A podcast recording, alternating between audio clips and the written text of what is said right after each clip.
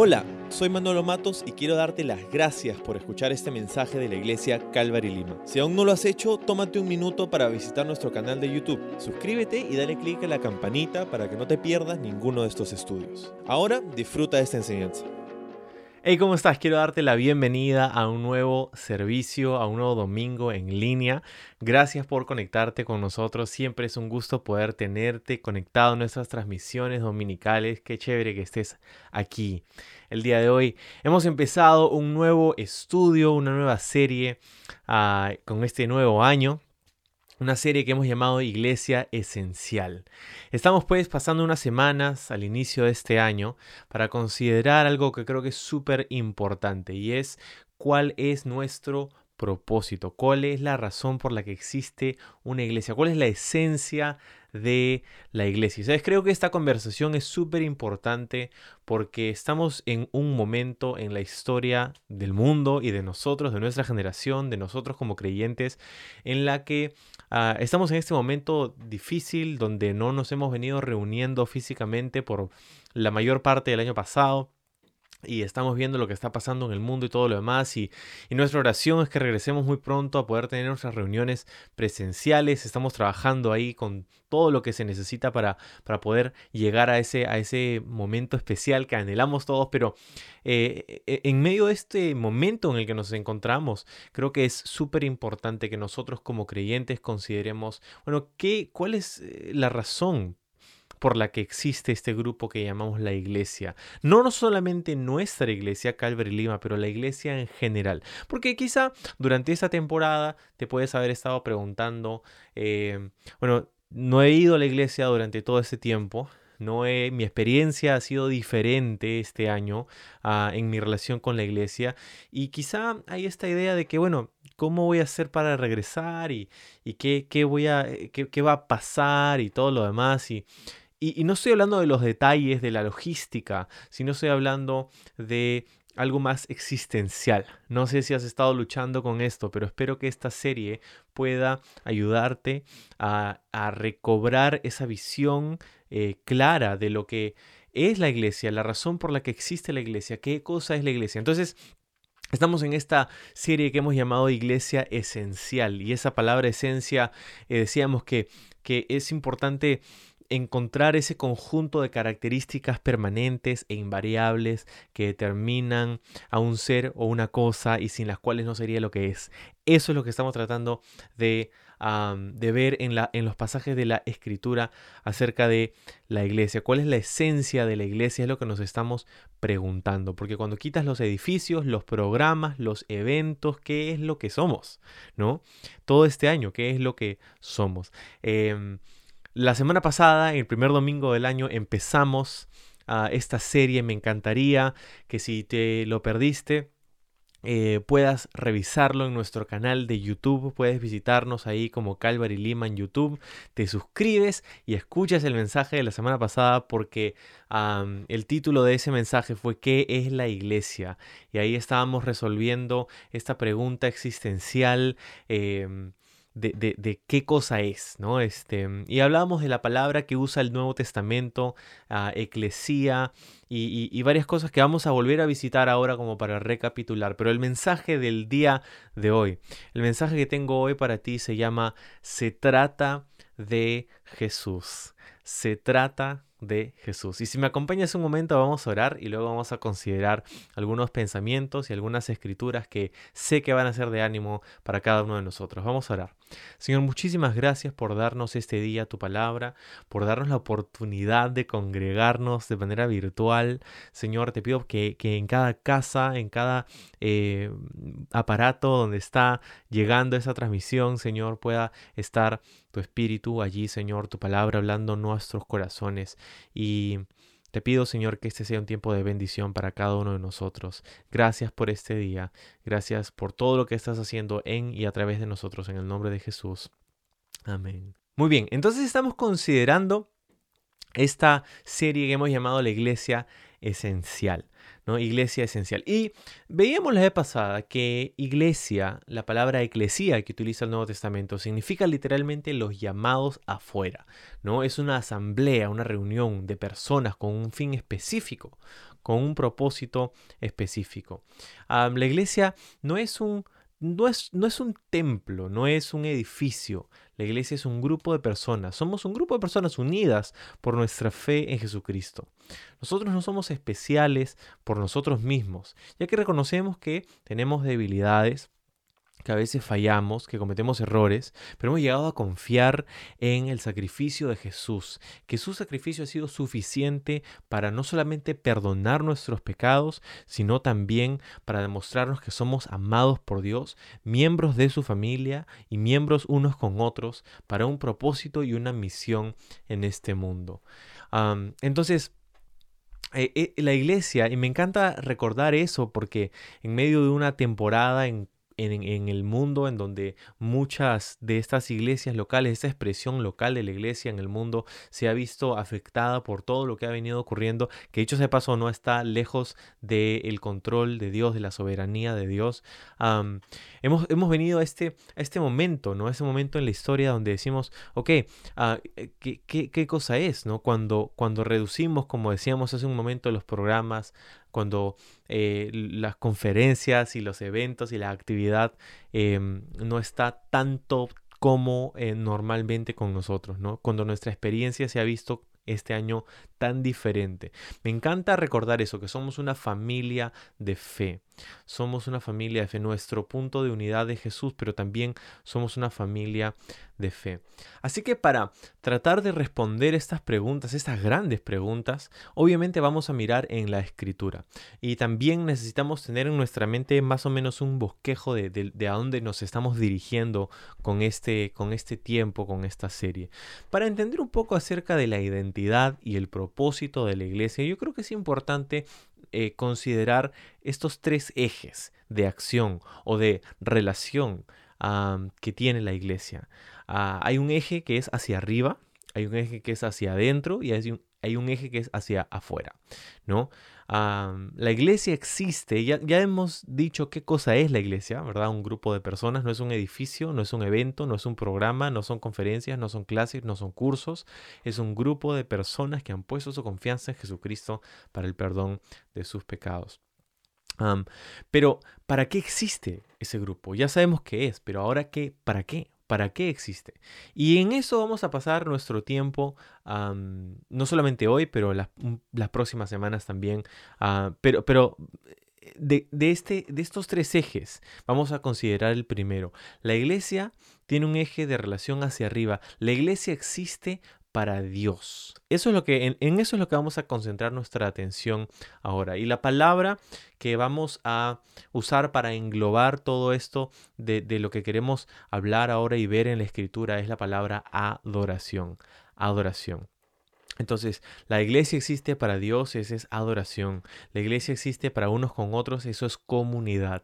Y luego, y finalmente, la iglesia existe para el mundo, eso es misión. Y estoy emocionado para contarte y, estudiar contigo eh, lo que la palabra de Dios nos dice al respecto. ¿no? Entonces, Primero, es, es, lo que vamos a ver por el resto de nuestro tiempo ahora, ¿no? La iglesia existe para Dios. Es importante que empecemos por ahí. Ahora, ninguno de estos ejes está desvinculado uno del otro, ¿no? Estos tres existen en paralelo. Estos tres ejes de relación, todos y cada uno son importantes. Pero empecemos por aquí. La iglesia existe para con Dios. me encanta lo que dice ah, en, en Hechos capítulo 20, verso 28. Dice, por tanto, mirad por vosotros y por todo el rebaño que el Espíritu Santo os ha puesto por obispos para apacentar la iglesia del Señor, dice, la cual él ganó por su propia sangre. Esta es una palabra que se da a ciertos pastores en la iglesia de Éfeso. Y, y, aquí nos está diciendo que la iglesia es del Señor. Y eso es lo que necesitamos saber, que la iglesia le pertenece a Jesús. Le pertenece a Jesús. Él la compró, la ganó por su propia sangre. Colosenses 1.18 dice, Él es la cabeza del cuerpo que es la iglesia. Él es el principio, el primogénito de entre los muertos para que todo, para que en todo tenga la preeminencia. ¿no? Entonces, em, Jesús es el jefe de Calvary Lima. Jesús es el jefe de su iglesia. Es suya. Él la dirige, él hace lo que quiere. Eso es interesante pensando en este año, lo que ha ocurrido, que como dijimos está dentro de la soberanía de Dios. Él sabe lo que está haciendo en nuestros corazones, ¿no? Entonces, la iglesia es de Jesús, pero no solamente es de Él, sino que también Él es el centro de nuestra atención. La iglesia no solamente es de Jesús, sino que también se trata de Jesús. Miren lo que dice Efesios 3:21. Dice, a Él sea la gloria en la iglesia, en Cristo Jesús, por todas las edades, por todos los siglos. Amén. Eso es Efesios 3:21. Y todo lo que pasa en la iglesia se trata de Jesús, ¿no? Entonces, de eso es lo que queremos hablar ahora. Porque hay muchos énfasis, hay muchos enfoques, hay muchas cosas en las que ponemos podemos poner nuestra atención. Pero si vamos a hablar acerca del propósito de la iglesia, ya hemos dicho que somos un grupo de personas que hemos puesto nuestra confianza en Jesús. Pero hablamos de propósito, ¿no? ¿Para qué existe? ¿Para qué existe este grupo de personas que han puesto su confianza en Jesús? Esta asamblea, esta congregación. ¿Para qué existe? Primero, existe para Dios. Existe para Dios. Me encanta un pasaje en el libro de Apocalipsis, en el capítulo 5 donde encontramos una escena celestial, donde encontramos a, Juan teniendo una visión del cielo. Y en el capítulo 5 encontramos a Jesús en el trono de Dios, el Cordero de Dios, que ha tenido este, este rollo que ha abierto. Él es el único digno de poder haber, de, abrir este, este rollo, este pergamino, y abre sus sellos y, y, y hay una escena de adoración en el cielo, con los ángeles, con los ancianos, con estas criaturas que son descritas ahí en el libro de Apocalipsis, y se postran y dicen, tú eres digno de abrir este sello, a ti te adoramos, a ti te damos la honra, la gloria. Entonces en la escena celestial tenemos el centro de atención, el enfoque principal está en Jesús. Y eso es como debería ser en su iglesia, que es su cuerpo. Él es entonces la cabeza. La iglesia le pertenece a Jesús. Y si la iglesia le pertenece a Jesús, también necesitamos saber que la iglesia es imparable e invencible. Esto me encanta. Jesús dijo a Pedro, sobre esta roca yo edificaré mi iglesia. Eso está en Mateo capítulo 16, verso 18.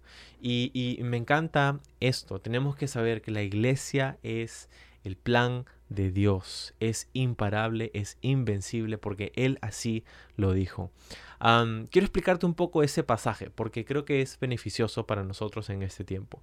En, Mateo 16, en, este, en este verso que acabo de citarte, se encontraba Jesús con sus discípulos y había pasado ya algún tiempo, ¿no? Había pasado algún tiempo y ellos habían em, estado ya un tiempo con Jesús, ¿no? Habían visto a Jesús, habían estado sirviendo con Jesús, le habían visto multiplicar panes, predicar mensajes, hacer hablar cosas increíbles y hacer cosas increíbles. Habían pasado ya algún tiempo con Jesús. Y entonces había toda esta confusión, ¿no? Acerca de quién él era, si era un maestro, un profeta, la reencarnación de alguno de, alguno de los profetas anteriores, o, quién, quién era este, este Jesús que, que había venido con, tanta sabiduría y con tanto poder. Así que Jesús llevó a sus discípulos a una región que se llamaba Cesarea de Filipo.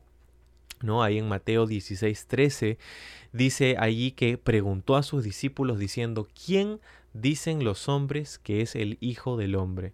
¿No? Entonces Jesús le hace a sus discípulos la pregunta de oro. ¿Quién dice la gente que soy yo? ¿No? Y algunos le dijeron francamente, unos piensan que eres Juan el Bautista, otros Elías, otros Jeremías o alguno de los otros profetas. Y ahora les, la pregunta va para ellos. ¿Y ustedes? Jesús les pregunta. ¿Quién dicen que soy yo? ¿Quién dicen, quién decís que soy? ¿No? Y no sé cómo se habrá sentido el grupo de los discípulos, pero Pedro dice ahí que respondió y dijo, tú eres el Cristo, el Hijo del Dios viviente. Tú eres el Cristo, el ungido, el Mesías, el Hijo del Dios viviente. Entonces le respondió Jesús y le dijo, Bienaventurado eres Simón, hijo de Jonás, porque no te lo reveló carne ni sangre, sino mi Padre que está en los cielos. Entonces le dice, esa es la respuesta correcta. Pero le sigue diciendo, y aquí es el versículo que citábamos hace un momento, yo también te digo que tú eres Pedro, y sobre esta roca o piedra edificaré mi iglesia, y las puertas del Hades no prevalecerán contra ella. ¿Sí? Las puertas del Hades no prevalecerán contra ella. Ahora, eh, lo curioso acerca de Cesarea de Filipo, ¿no? donde estaban, es que en ese lugar habían varios templos de adoración a dioses paganos, y en el lugar donde se encontraban, eh, lo más probable era este sitio donde había una roca como un pequeño acantilado y tenía por adentro una cueva, esta, esta, este gran peñasco.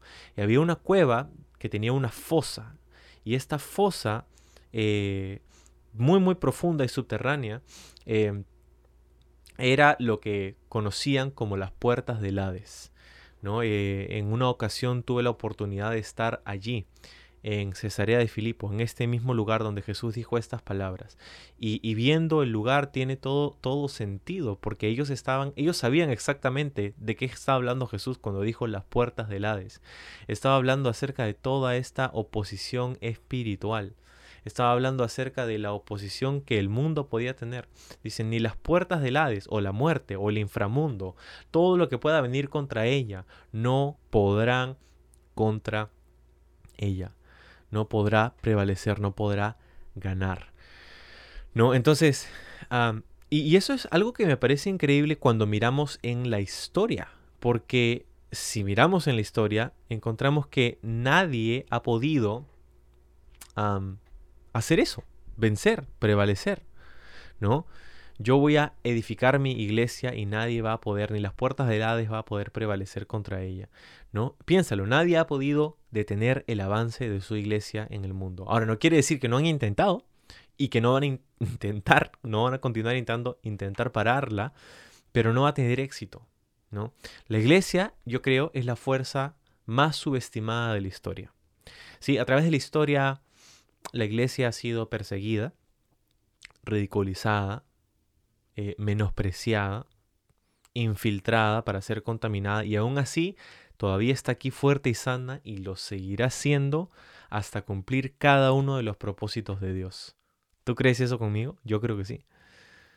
Mira, ni las empresas más grandes del mundo, ¿no? Este Google, McDonald's, Starbucks, ¿no? Este ninguna institución en el mundo puede decir esto, ¿no? Que ni las puertas del Hades podrán contra ella, ¿no? Entonces, aquí estamos, ¿no? Siglos y siglos y siglos después. Y mientras que nos encontramos en una situación difícil, donde nuestra experiencia se ve diferente, la iglesia es el plan imparable de Dios. ¿Sí? Eh, él dijo sobre esta roca. Y algunos a través de la historia han, visto esta roca, la frase Pedro, ah, entonces Pedro es la roca y Pedro es, el, es la persona principal de la iglesia. Y, y, esto no tiene ningún sentido originalmente con lo que Jesús dijo ahí. Ah, y no tiene ningún sentido lógico tampoco, porque dijo, tú eres Pedro. Ese era el nombre que Jesús le puso, ¿no? Petros, que significa piedra chiquita. Y, luego le dice, y sobre esta roca, sobre esta petra, es la palabra que usa ahí. Y ellos estaban parados delante de este peñasco, esta roca, este acantilado, ¿no? Este, literalmente. Ah, entonces era Petros, la piedrita, versus Petra, el peñasco, ¿no? Entonces Jesús no estaba hablando acerca de Pedro siendo la roca. ¿Te puedes imaginar? Qué triste sería si Pedro fuera nuestra roca y no es ninguna ofensa para Pedro en el cielo. pero Pedro sería la persona que, que, que, lo negó, que negó a Jesús tres veces en el momento en el que más lo necesitaba. Pedro era el hombre que, que hablaba a veces antes de pensar. y, y, y, sí, definitivamente Pedro fue cambiado, restituido, restaurado y utilizado grandemente por el Señor Pero eso no es lo que quiso decir Jesús aquí. Sobre esta roca, la roca sobre la cual Jesús construiría su iglesia, no era la persona de Pedro, era la confesión de Pedro. La confesión que tú y yo hemos hecho también. ¿Cuál es? Que Jesús es el Hijo de Dios. Hemos creído en sus promesas, hemos confiado en su sacrificio, hemos puesto nuestra fe en Él para el perdón de nuestros pecados. Eso es lo que nos une y esa es la razón por la que existimos. Como hemos leído en los versos anteriores, lo que desea Dios de nosotros es que le adoremos. Hemos sido redimidos para adorar a Dios. Sí, y con el resto de nuestro tiempo quiero hablarte un poco de lo que significa eso, porque creo que necesitamos algunas cosas prácticas, ¿no? Entonces, hemos dicho que hemos sido comprados, hemos sido redimidos por la sangre de Cristo. Y, como iglesia, entonces, se trata de Jesús, Él es nuestro centro de atención, es adorar a Dios. Así que quiero dejarte con cuatro cosas prácticas eh, en torno a lo que significa este eje de relación con Dios, de que como iglesia existimos para Dios, para adorar a Dios. Lo primero que quiero decirte es que necesitamos disfrutar devoción, disfrutando devoción. Es lo que es lo primero que, que pensaba porque, sabes, Ah, eh, la obra de, Dios en nuestra vida, el, mensaje del Evangelio es que nuestra relación con Dios puede ser restaurada, remendada. Y eso es lo que Dios desea con nosotros, poder tener una relación personal, disfrutar su presencia. Quiero animarte porque este año puede que haya sido difícil para ti, en medio de un tiempo en donde has tenido mucho tiempo para muchas otras cosas. De repente hemos puesto en un segundo plano nuestra relación personal, nuestra intimidad con el Señor. Y eso ciertamente tiene un efecto sobre nuestra vida. Jesús le dijo a la iglesia en Éfeso, en el libro de Apocalipsis, en el capítulo 2, que tenían muchas cosas sucediendo, pero que habían dejado de lado su primer amor. Y le dice, arrepiéntete, es algo que tienes que arrepentirte de haber hecho y regresa a esas primeras horas, regresa a ese lugar de devoción con el Señor. Y eso es algo de lo que quiero animarte como creyente a, retomar tu devoción, tu, esa relación personal, íntima, fresca con el Señor. Está ahí disponible para ti y para mí, pero muchas veces simplemente no hacemos tiempo para ello. Así que Ah, reconozcamos esa, esa área de nuestra vida. Lo segundo, caminando en obediencia. No solamente pasando tiempo con Él, disfrutando nuestra devoción, sino también caminando con Él en, las, en todas las áreas de nuestra vida. Si, si se supone que nuestra vida debe traer honra al Señor, es una pregunta que podemos hacernos constantemente. Esto está trayendo, estoy honrando a Dios con esta área de mi vida, con mi familia, con mis finanzas, con mi trabajo, con mi tiempo, ¿verdad? Ah, eh, quiero caminar en obediencia. Y lo tercero es creciendo en gracia. Y es un poco la otra cara de la moneda, porque así como buscamos caminar en obediencia, también necesitamos reconocer que no se trató nunca de nuestro esfuerzo, de nuestra fidelidad, ah, que queremos darle a Dios como un sacrificio de alabanza, pero no para ganarnos su favor. Necesitamos aprender a crecer en la gracia de Dios. Uh, la, segunda carta de Pedro dice hacia el final de la carta, ¿no? Pedro dice que él quería que nosotros, los creyentes, crezcamos en la gracia y el conocimiento de nuestro Señor y Salvador Jesucristo, ¿no? Y, y lo hacemos mientras nos damos cuenta de nuestra debilidad. Mientras más caminamos, mientras más pasa el tiempo y caminamos con el Señor, creo que más grande se hace nuestra conciencia de nuestro pecado y, nos damos cuenta de lo grande que ha sido su perdón y su gracia en nuestra vida. Entonces creciendo en la gracia de Dios, caminando en obediencia, disfrutando devoción. Y lo cuarto y final es rindiendo adoración. Rindiendo adoración. Es un sacrificio de alabanza el adorar al Señor. Rendirnos a Él en adoración individual y grupalmente. Es la razón por la que somos parte de esta familia, ¿no? Para adorarle a Él. Así que te, animo a que puedas tener esta semana un tiempo de adoración personal con el Señor. De repente pon tu alabanza favorita y simplemente levanta tus brazos y canta al Señor. Ah, de repente estás yendo al trabajo, estás poniendo tus audífonos. Mantén este clima de adoración en tu vida. Ah, y no solamente individualmente, sino también individual y grupalmente. ¿no? Dios mediante, muy pronto cuando retomemos nuestras reuniones presenciales podemos ah, reunirnos físicamente adorarlo, pero también hay muchas otras oportunidades, ¿no? Quizá con nuestra familia que es creyente o conectándonos a eh, momentos como estos, haciendo siendo intencionales para adorar grupalmente.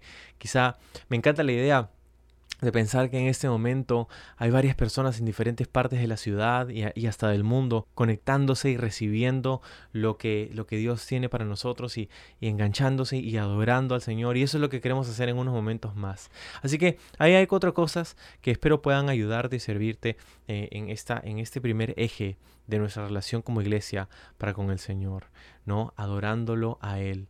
Existimos para Él, disfrutando devoción, caminando en obediencia, creciendo en gracia y rindiendo adoración. Vamos a orar. Señor, muchas gracias por tu palabra, por este ánimo que nos has dado, Señor. Ah, y queremos también arrepentirnos si hemos dejado que ese primer amor que nuestra devoción a ti se vea afectada por todas las cosas que están pasando en el mundo, Señor, por todas las distracciones que hay, por todos los, temas que pueden ser importantes o no tan importantes, pero no hay nada tan importante como disfrutar de esa oportunidad que tenemos de, pasar tiempo en tu presencia, Señor. te agradecemos porque nos das oportunidades como estas para para venir a ti, para honrarte, para bendecirte, Señor. Y ahora queremos adorarte también de manera individual y grupal en nuestras casas. Te bendecimos, te honramos y oramos en el nombre de Jesús. Amén.